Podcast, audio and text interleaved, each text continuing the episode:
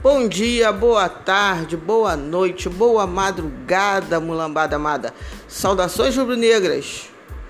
Um alô para Magnética. Esse é o podcast do Parangolé, o seu canal de notícias, de reflexões, de análises sobre o Flamengo.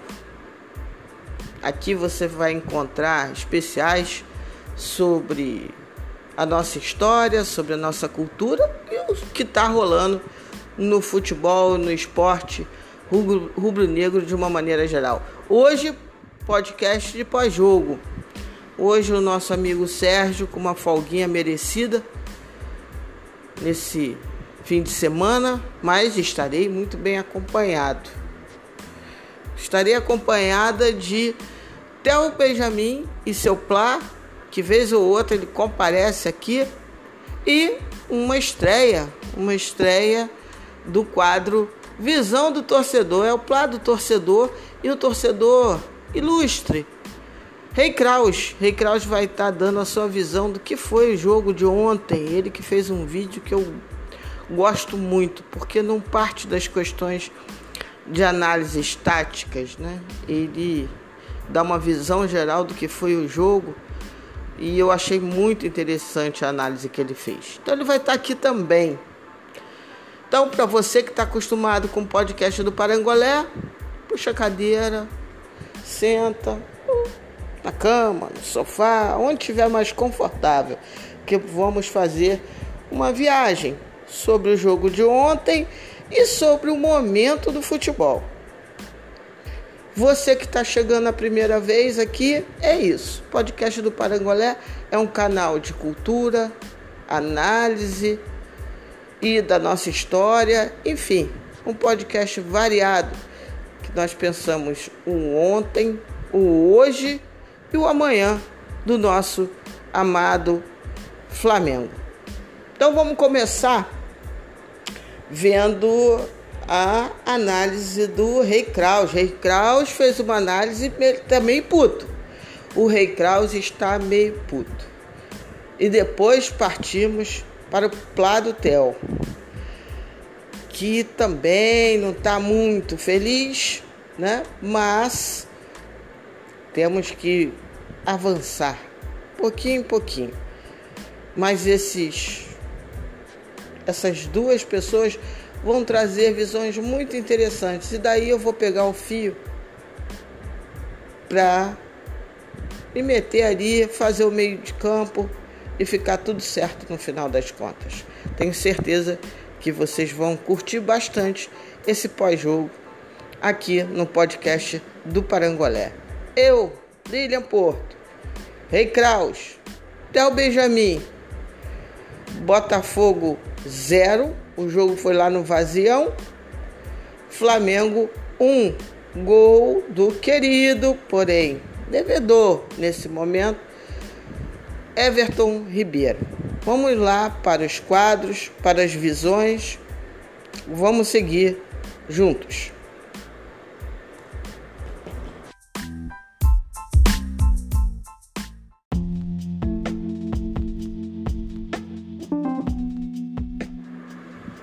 E começando com ele.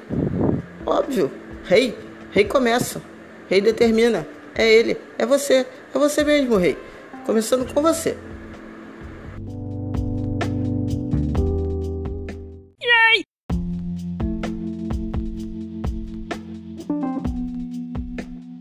Lilia, então, a partida de ontem, assim, o pessoal tá importante que o Flamengo ganhou, para retornar a confiança depois de eliminação. E a zaga foi bem postada, estava bem postada, foi bem. Mas, gente, isso o Flamengo precisa vencer o Botafogo, que é penúltimo colocado. O Botafogo tem três vitórias de um campeonato. É, é um time que vai ser extinto no mapa. Daqui a pouco não vai ter mais o Botafogo, vai virar um Ameriquinha. Se o Flamengo precisa vencer para aumentar a confiança, a, gente tá, é muito ferrado. Mas é muito ferrado. Foi um jogo horroroso. Horroroso. O Flamengo fez o gol porque o Botafogo entregou a paçoca. Assim, não tem jogada, não tem coletividade, sabe? É um, é um bando de campo. O que o pessoal falava antes. Cadê a galera que falava que quando o Flamengo vencia era por causa da individualidade? Cadê essa galera? Cadê essa individualidade? Sumiu, né? Sumiu contra o Racing, sumiu contra o São Paulo. Não é verdade? É assim, tá bom. Venceu, segunda vitória do Ceni. Que beleza. É isso. Não tem muito o que falar do jogo. Foi um jogo horrível. Horrível. E agora preocupa, né? Porque o nosso próximo adversário é o Santos. Então, o candidato, de, o concorrente direto ao título, né? Vamos ver. Mas, resumindo a partida, foi horrorosa.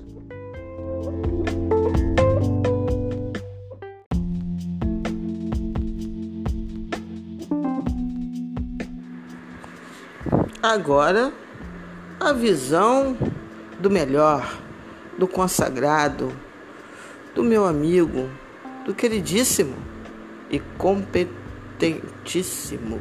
Olha, quase que me enrolei.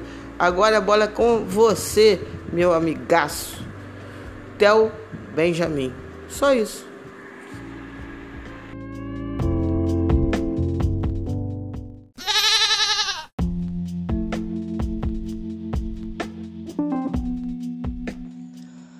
Ufa! Bem, fim de jogo, duas boas notícias. A primeira delas, o Flamengo sai com três pontos. Precisava vencer o Botafogo de fato e venceu, então sai com os três pontos, comecinho da rodada. E já vai acompanhar o resto para saber como vai ser o nosso destino. Mas esse é o primeiro ponto importante. Segundo, jogar um jogo inteiro sem tomar um gol, né? Claro, o adversário era frágil, é, não forçou tanto assim, mas a verdade é que isso não tem importado. O Flamengo, quando joga contra qualquer um, tem tido muita dificuldade de manter a bola longe do próprio gol durante 90 minutos. A má notícia, praticamente todo o resto. Acho que o time não fez um bom jogo, ofensivamente foi mal, alguns jogadores muito abaixo. Pedro foi muito mal, Everton Ribeiro, apesar do gol, foi mal, o Isla muito mal, talvez a pior partida dele pelo Flamengo. E a insistência do Rogério Senna no Gustavo Henrique, que por si só é uma escolha curiosa, né? Até pelo clima que tem se gerado, pela maneira como a torcida tem lidado com isso, enfim, essa escolha é, por si só já é questionável, mas a insistência dele acabou gerando ali no finalzinho um, um lance de expulsão, né? Em que ele troca uma chance clara de gol pelo cartão vermelho. E acho que o, o, o julgamento, a análise em cima desse lance acaba sendo muito condicionada pela cobrança da falta. Se entrasse, todo mundo ia cair de pau no Gustavo Henrique, dizer que foi um erro bizarro, grosseiro, etc. Como não entrou, a gente pode olhar com um pouco mais de calma. É, e realmente a culpa não foi dele no, na jogada, pelo jogador ter chegado na cara do gol, e ele só conseguiu fazer a falta porque estava com o corpo bem orientado, que é uma das grandes dificuldades dele né? Escrevi sobre isso mais cedo, mas ele dessa vez estava com o corpo bem orientado e conseguiu acelerar a tempo e perceber a entrada do jogador do Botafogo a tempo para fazer a falta. De certa forma, ele até mandou bem. Agora, é difícil você falar que um zagueiro mandou muito bem quando ele tem que usar ali um recurso desesperado, né, uma falta, infringir a regra do jogo para evitar um gol. É, no final das contas, ali, esse lance acabou gerando algum perigo, botando alguma emoção, mas num, num jogo que estava muito morno, né? O, as substituições do Botafogo foram não deram certo. Então, no comecinho ali, quando o Botafogo ameaçou forçar um pouco, fazer uma marcação mais adiantada, o jogo foi mais interessante. Depois eles recuaram muito e pararam de ameaçar a defesa do Flamengo. Até falei no primeiro tempo, o Flamengo tinha que tomar cuidado com a bola longa, mas a partir ali dos 15, 20 minutos do primeiro tempo, essa bola parou de entrar. Tá? Parou de ter até a alternativa da bola longa, o Botafogo. Então a defesa do Flamengo jogou muito tranquila no jogo. De novo, a gente sabe que mesmo assim tem tomado gols, mesmo em jogos mais tranquilos, mas hoje jogou é, sem ser muito forçada, só nesse finalzinho mesmo que isso acabou acontecendo. É, ofensivamente, acho que o Flamengo foi mal. Como eu já disse, é, é difícil passar por uma retranca, é difícil criar muitas chances com um time tão recuado, com tanta gente protegendo a própria área, mas é, mesmo isso, isso aconteceu ali na maior parte do jogo, mas mesmo depois do gol do Flamengo, em que o Botafogo se abriu completamente, foi para um tudo ou nada quase kamikaze, o Flamengo criou pouco, né? Poderia ter acelerado muito mais os contra-ataques, poderia ter forçado muito mais, poderia ter gerado muito mais perigo.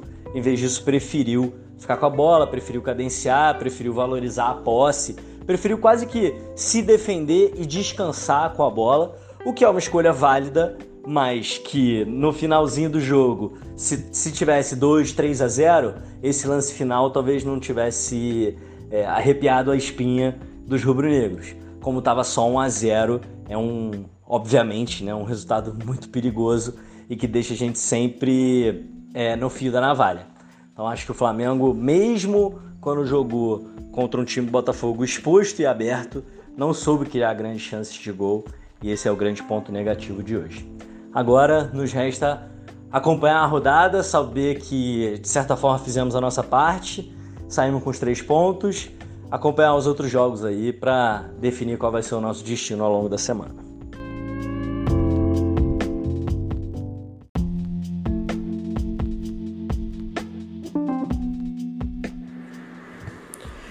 Então, tivemos aí as visões dos meninos, dos meus queridos Tel e Rei Kraus.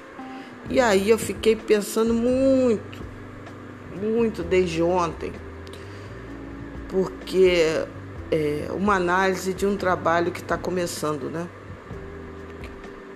O novo técnico, Rogério Ceni, conseguiu ontem a sua segunda vitória é, depois de da eliminação na Copa do Brasil para o São Paulo, depois da eliminação na Libertadores para o Racing. Ontem ele conseguiu a sua segunda vitória, tinha conseguido contra o Curitiba e ontem conseguiu contra o Faísca naquele que talvez seja um jogo que entre, muito possivelmente, para os anais da história. E vai estar lá o nome do técnico Rogério Senna. Quem disse que ontem ele não dirigiu o Flamengo em um dia histórico? Porque pode, e muito provavelmente, durante um bom tempo, eu nunca digo nunca, mas durante um bom tempo, pode ter sido o jogo de despedida desse clássico carioca na Série A. O Faísca tá lá na rabeira, com pouquíssimas chances de sair pelo futebol é, apresentado, pela confusão toda e não será fácil um clube que, na visão de torcedores e dirigentes ilustres, está em estágio falimentar, não será fácil dele retornar à elite do futebol brasileiro. Portanto, pode ter sido um jogo histórico ontem. E que bom que ganhamos, né? Só faltava essa. Enfim, não é apenas mais um jogo. Como eu falei, um jogo início de trabalho, né? Um início que muita gente, e aí é que eu começo a entrar para além do jogo Flamengo e Botafogo. Muita gente falava eh, sobre o técnico anterior é, que bastava trocar de técnico, que ó, o estalo, a mágica do futebol ia se realizar por si só e o Flamengo sairia de um estágio, estágio errático, um estágio é, em que a defesa vacilava muito, para um estágio de time postulante, forte, basicamente quase um revival do Flamengo de 2019 de Jorge Jesus Quem me acompanha aqui sabe que eu peço, eu repeço, eu sei lá, imploro para que o torcedor do Flamengo tenha em mente que o ano de 2019 foi, acabou, e que esse ano nós vimos depois dos jogos contra o Fluminense nas finais do Carioqueta deveria sim ser um ano de remontagem, uma outra coisa, uma outra história, um contexto único, com dificuldades únicas. Dificuldades essas que foram enfrentadas pelo técnico Domenech Torren, que foi é, contratado para substituir o, o nosso glorioso Jorge Jesus. E aí, veio o, o técnico catalão, né? trouxe a sua pequena comissão, iniciou o trabalho de maneira. Né? Os resultados inicialmente não vieram, a primeira vitória apenas no terceiro jogo.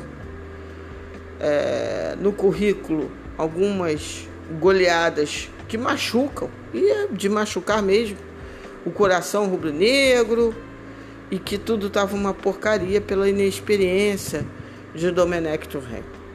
Eu tenho a minha visão e eu não posso ser uma pessoa que vá falar sobre algo apenas ao sabor de agradar ouvidos. Eu tento aqui no podcast trazer uma coisa que vai além do que eu penso, do que eu, Lilian, penso. Né? Eu tento trazer várias vertentes, mas eu não posso ser incoerente. Quando eu achava que o técnico anterior é, enfrentava naqueles momentos iniciais muitas dificuldades que iam além da competência específica dele, essas dificuldades eram o tempo exíguo do trabalho, Flamengo chegou a jogar partida em 48 horas, coisa que nenhum time ainda conseguiu. Conseguiu não, nenhum time foi obrigado a fazê-lo. Inclusive, essas 48 horas foi, vamos dizer assim, acordada com a própria direção do clube, não esqueçamos disso. Né? Topou fazer esse calendário, o Flamengo cumprir esse calendário maluco para poder ficar lá no Equador onde o time teve o seu surto de Covid. E dali por diante, por incrível que pareça, o Flamengo, depois do jogo contra o Barcelona, o Flamengo emendou uma sequência de resultados muito bons. Foram 12 jogos direto de invencibilidade, com nove vitórias e três empates, onde usou bastante a base. Os os jogadores da base que entraram corresponderam dentro da expectativa, alguns mais, outros talvez menos. Ali teve um, um vamos dizer assim, uma subida de produção muito evidente de Jorge de Arrascaeta. Foi um dos poucos que naquele momento sobreviveu à história do Covid, até porque ele já tinha tido. Ele fez ótimas partidas, inclusive a aquela marcante contra o Palmeiras lá no Allianz Parque. Então, assim, o, o, o treinador, obviamente, que se mostrou é, com problemas, né? Para mim, uma das coisas tecnicamente de treinador que me incomodava no nome era a questão de não não conseguir fazer alterações táticas, fez pouco. Fez, mas fez pouco. Na equipe no decorrer dos jogos, né? Sabendo ler o momento da partida e aí fazer as alterações táticas necessárias para que as coisas pudessem ser é, melhor resolvidas, vamos assim dizer mas eu não podia me furtar que de fato o treinador não tinha tempo para grandes evoluções ou evoluções rápidas e foi perdendo os titulares ao longo dos jogos de maneira é, incrível. E não conseguiu ter o suporte necessário, defendia a demissão de Domenech Turren por isso, por exemplo. Né? Esse talvez tenha sido o fator preponderante. Quando se perde as condições necessárias, e a minha preocupação não é o Domenech, é o Flamengo, você é, não pode jogar uma temporada inteira fora, você tem que agir. E, e eu fiz um fio no Twitter falando que após aquele jogo determinado, foi a derrota contra o Patético de Minas, ou a diretoria do Flamengo. Trocava o treinador ali, naquela hora, ou teria que garantir as condições necessárias de ambiente para que o trabalho continuasse, mas que a diretoria do Flamengo ela tinha, ela era obrigada a fazer aquela avaliação naquele momento e a avaliação foi que não dava para continuar o trabalho. É, possivelmente o técnico Domenech Turren ele não era o treinador mais indicado para pegar um time como o do Flamengo. Um time vencedor, um time de, de, que vinha de uma temporada sensacional e que havia trabalhado com um treinador muito marcante, mas o Flamengo contratou ele. Possivelmente contratou errado. Quem sabe, talvez tenha demitido errado. Mas isso nem entra em questão. Porque para mim o que importa é o agora. Né? Ontem o Eric Farias falou assim: calma. O Ceni está trabalhando, os caras foram mal, esses, esses caras foram mal treinados durante 100 dias. E aí eu até brinquei, foi num diálogo dele com o Rei Kraus. E aí eu falei, não, boa parte desses caras nem treinados pelo Dome foi uma prova, uma prova, um exemplo disso foi o próprio Rodrigo Caio, que se viu em duas partidas o quanto é diferente um zagueiro com o Rodrigo Caio ou uma dupla como é, Gustavo Henrique e Léo Pereira faz uma diferença grande, né? Então, era a análise que tinha que ser feita é, se a gente for usar a seriedade e não o cinismo, né? Aí entramos na era Rogério Ceni. Dá para analisar, cravar, bater martelo, buscando a mesma coerência? Não, obviamente que não. Não dá para dizer, já vejo muita gente batendo martelo. Não, o Ceni não serve, é um treinador de Fortaleza. PPP, PPP, PPP. Eu tenho ressalvas também a esse momento inicial do Ceni. É, não gostava da entrevista do Domi por isso, por aquilo outro. Bom, tem aspectos da entrevista do Ceni que eu também não curto. É, ontem, por exemplo, ao ser perguntado sobre as falhas de finalização do time e tal, ele falou: não, mas eu pessoalmente, eu, Ceni, cruzo 200 bolas para os caras, 200 mais de 200 bolas para eles nos treinos. Então imagino que em algum momento isso vai melhorar, né? Assim, a gente treina, eles é que não estão acertando.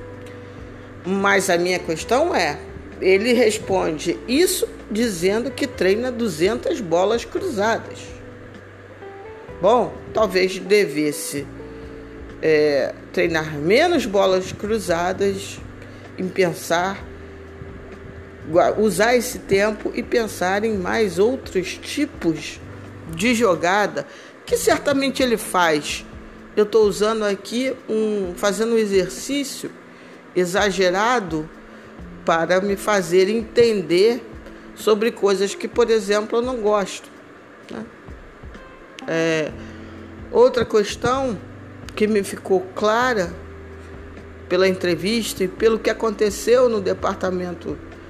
No departamento não, na, na decisão da comissão técnica que desceu hoje Ramon, Noga, é, o Thiago fez outro gol, aquele que veio do, do, do Náutico hoje. Enfim, parece que o, Ramon fez um bom. A sensação que eu tive é que ele quis dizer: bom, na verdade, o Flamengo agora só está em uma competição. É natural que o técnico busque trabalhar com menos jogadores. Até aí, ok. É... Mas a questão é que o exercício que ele fez foi simplesmente descer os mais jovens.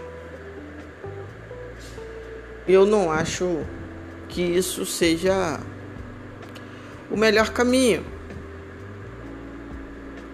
Porque tá claro que, por exemplo, o, o Ramon ele poderia ser melhor observado. Mas fica claro com essa decisão e com a fala de ontem que é, Felipe Luiz não pode jogar, vai jogar o Renê. O Renê pode ser inclusive trabalhado na outra lateral, né, no, como reserva do Isla. Detesto essa opção, detesto essa opção. Acho que é uma fantasia dizer que com o René o time fica mais protegido, porque o, o Mateuzinho defende muito mal, Pereré. Faz o balanço disso.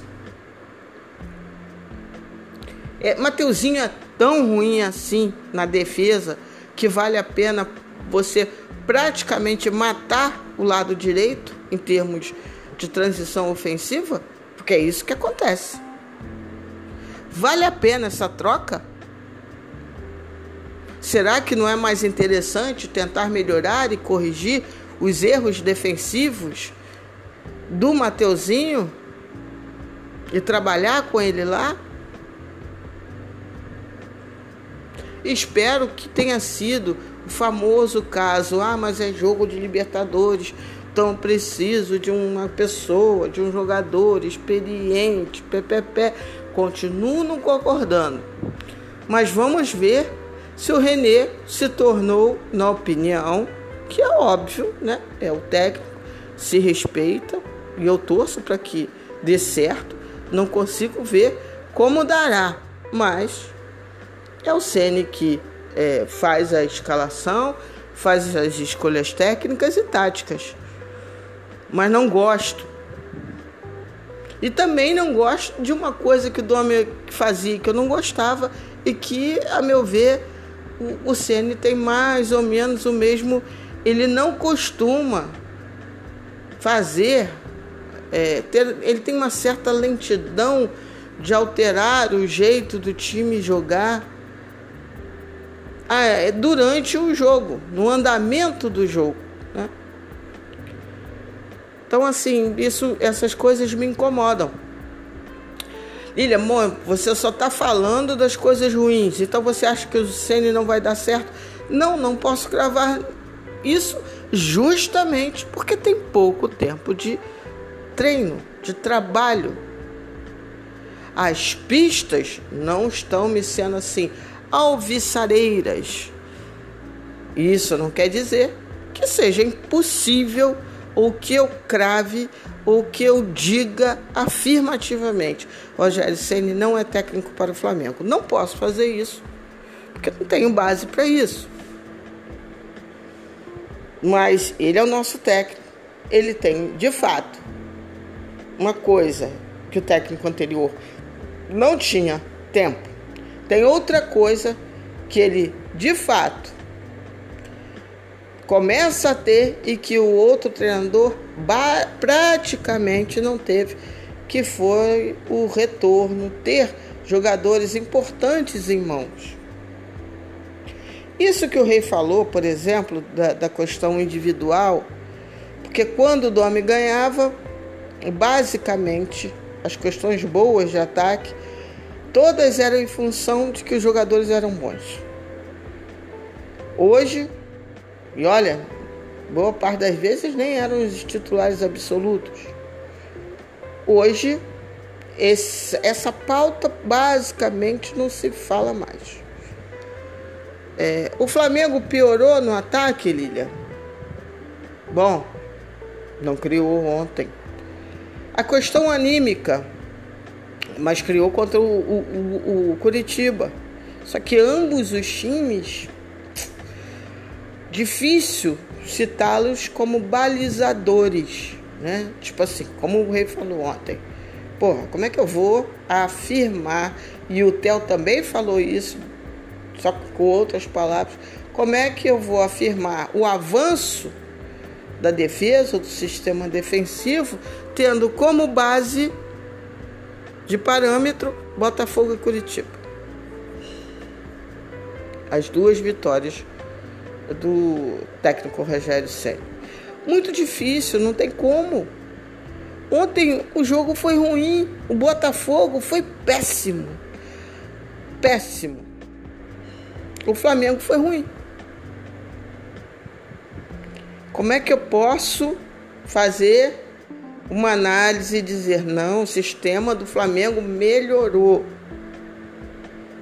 Infelizmente, infelizmente, não tem como cravar. Que tem como cravar, sim. Espero que Rodrigo Caio não se lesione, que ele possa jogar o maior número de partidas possíveis, porque com ele a nossa zaga melhora. Ele em vários momentos ele estava em várias partes do campo, eu até brinquei. Falei, ó, daqui a pouco o Rodrigo Caio vai pedir bicho dobrado. Então não dá para gravar porque o Botafogo, ah, mas melhorou a compactação. Bom. É, né? Mais ou menos, muito mais ou menos. Eu acho que sim, melhorou. Uma hora, inclusive, o físico tem que, inclusive, melhorar. E o físico impacta nas questões de movimentação do jogador. É, mas tem uma coisa boa ontem que eu gostei. Acho que melhorou o sentido de perde pressiona. Melhorou. Não foi o ideal, mas o que eu vi é que essa parte, pression, é, a pressão na bola, logo após a perda dela, foi é, um, uma evolução. Ontem, inclusive, o gol surgiu disso. Então, tem algum tipo de evolução? Sim. Cravar? Não. Infelizmente, não. O que eu cravo, sim, é que não existe motivo para que o Flamengo de Rogério Ceni evolua, já que terá mais tempo, terá mais jogadores, se mantenha o tempo todo na parte de cima da tabela e acredito sim que São Paulo, Patético de Minas, Grêmio que está chegando, ganhou hoje bem do Basco, né? É, acredito que esses times vão perder pontos. E aí estaremos ali no bolo. Alguns dizem tem que ganhar pelo menos 11 dos 15 jogos que faltam. É possível? É. Em condições, por exemplo, nós vamos jogar contra o Santos. O Santos vai estar desfalcado de boa parte dos jogadores importantes. Né? Não tem Soteudo, não tem Veríssimo, não tem Pituca, virá com Marinho. O jogo aqui no Rio, Maracanã, uma semana mais ou menos aí de respiro, programado estar melhor. Então essas coisas, esses elementos me fazem crer sim no Octa. Não tem motivo, a meu ver, para desistir completamente. Eu olhando hoje entendo quem diga, não dá nada esse time é isso mesmo. É. Mas aí, pensando nesses elementos que ainda não existiam, tempo e jogadores, eu tenho que acreditar numa evolução. O que os outros vão fazer, Eu não sei. Basicamente, o time que está sobrando em pontos é o São Paulo, que hoje ganhou do Sport, mas fez grandes coisas, pegou um golzinho, ganhou e manteve a sua diferença de pontos, mas ainda temos que jogar contra eles. Então as coisas é, podem acontecer de maneira favorável. Tem como afirmar? Óbvio que não, pô. Não tem como. Então, assim, eu queria falar, para além do jogo, uma outra coisinha. Eu fiz um especial, podcast especial, falando dos vários erros do nosso departamento de futebol. Vários. Que são elementos para também explicar a nossa temporada. E aí eu vou pegar um, algumas coisinhas para falar. Por exemplo, Gabigol. Gabigol jogou a partida lá contra o Racing e sumiu. A resposta dias depois é desequilíbrio muscular. De tanto acompanhar futebol, algumas coisas a gente né, acaba sacando.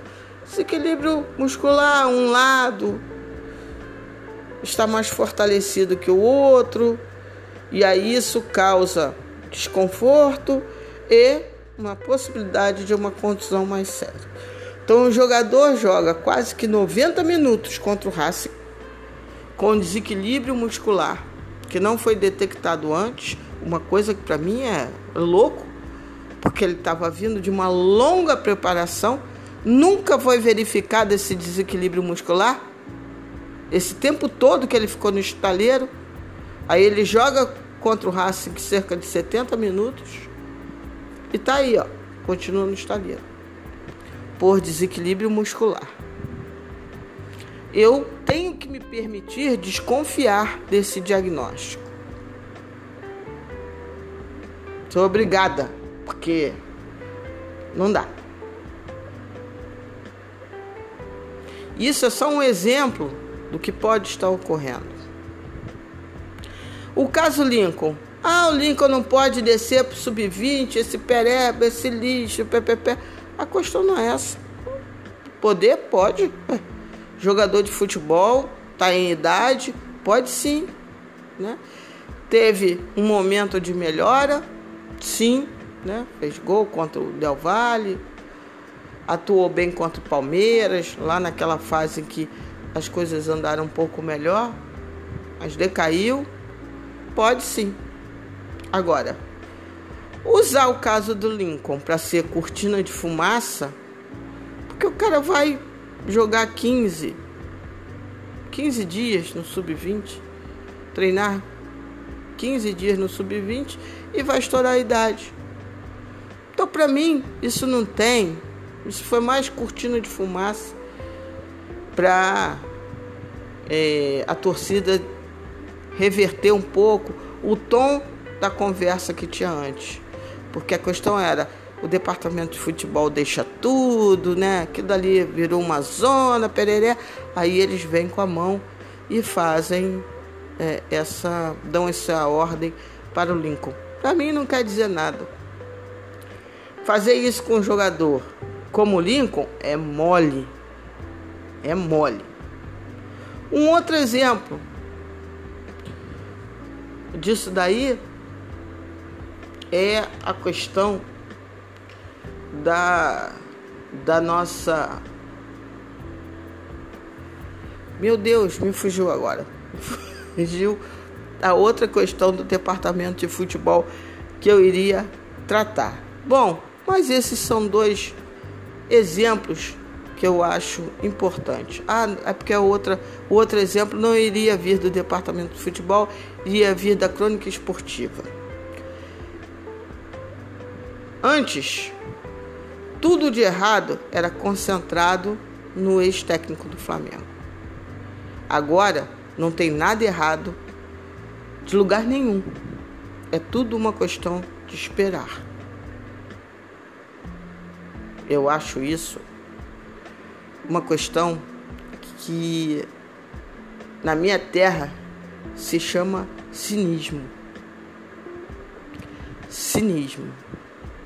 E eu acho que para alguns é, repórteres, né, que também são ah, comentaristas de futebol, via Twitter principalmente,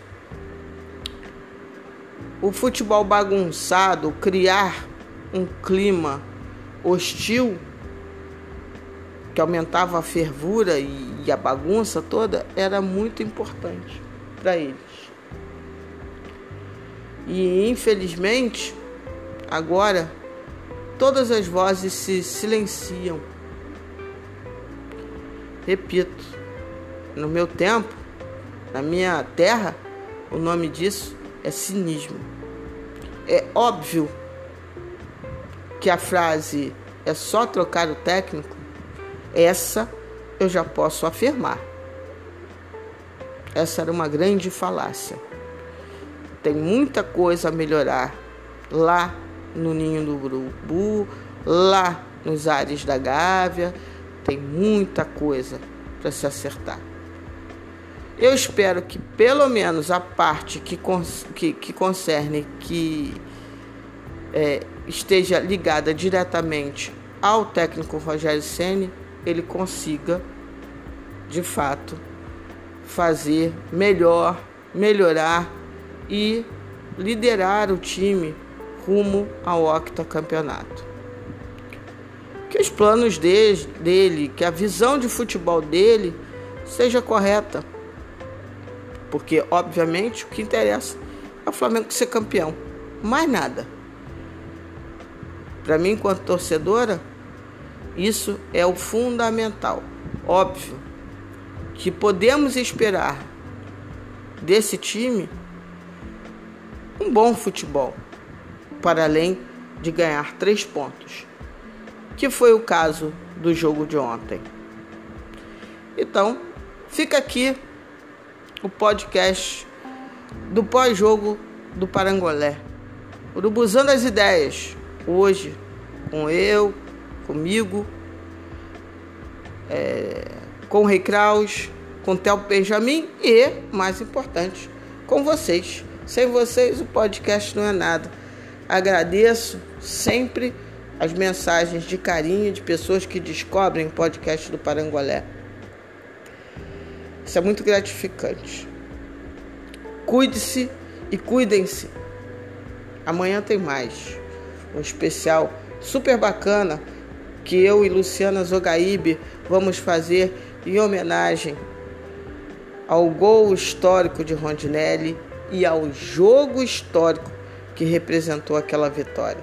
Foi muito mais do que a gente pode pensar. Então amanhã o um podcast especial com Luciana e vamos embora. Shalom para quem é de Shalom. Amém para quem é de amém. Aleluia para quem é de aleluia. De minha parte, ah, saravá para quem é de saravá. De minha parte, namastê para geral.